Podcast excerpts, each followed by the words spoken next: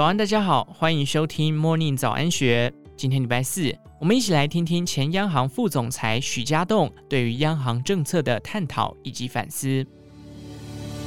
先从央行的汇率政策谈起，许家栋回忆，过去二十年，国内学者谈到央行，似乎总是绕不开它的汇率政策。关键就在于台湾货币政策实际上是受汇率政策高度主导。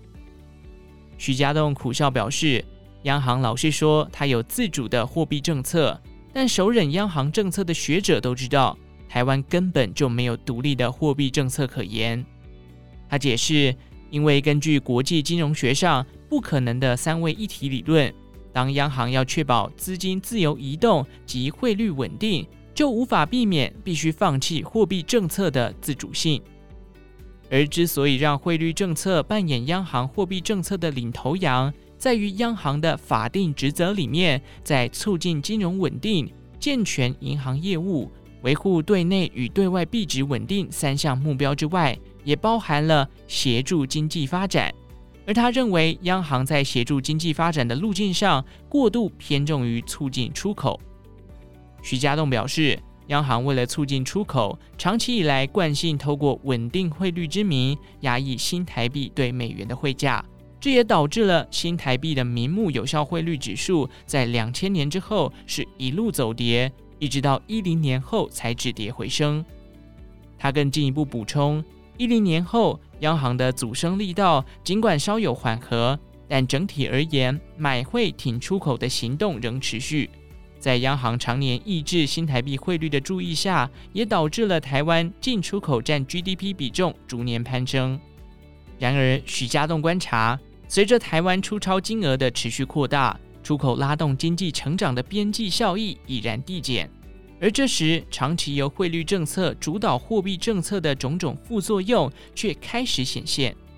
首要的副作用是政策利率和市场利率的脱钩。许家栋表示，央行多年来进场买汇，往往并未伴随足额的冲销，也就是没有收回等额的新台币供给。长期下来，导致市场资金过剩，进而压低了市场利率。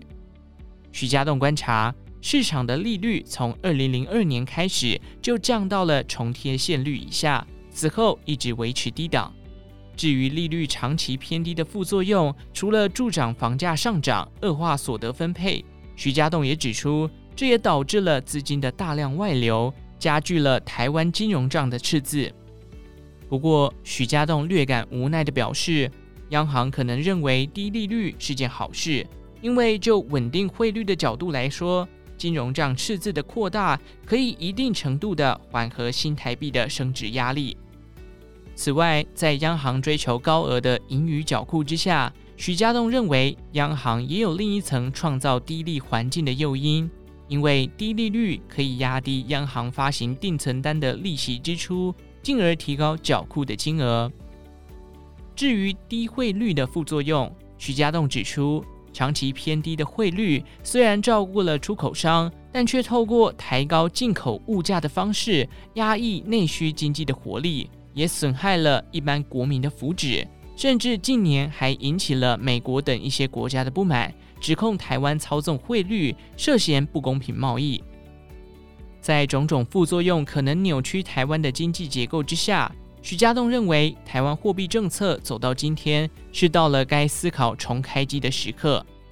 而在他的眼中，央行重新调整的第一步，可从减少买汇、加强冲销、让新台币适度升值开始。许家栋坦言，这样的做法可能会影响到台湾的进出口，进而冲击经济成长。那么，可能的解方是什么？对此，徐家栋强调，政府应该在公共支出上有更多着力，特别是社会福利的支出。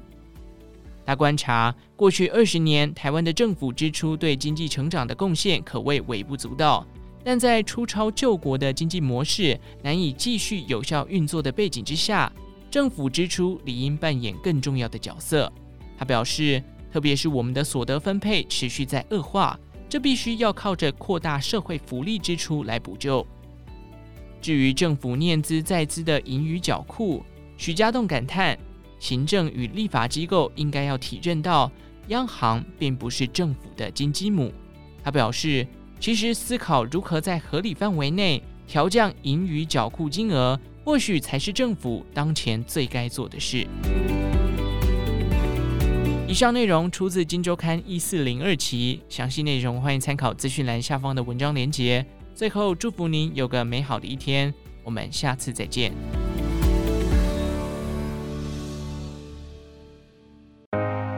年度最大金融盛事——二零二三台北国际金融博览会，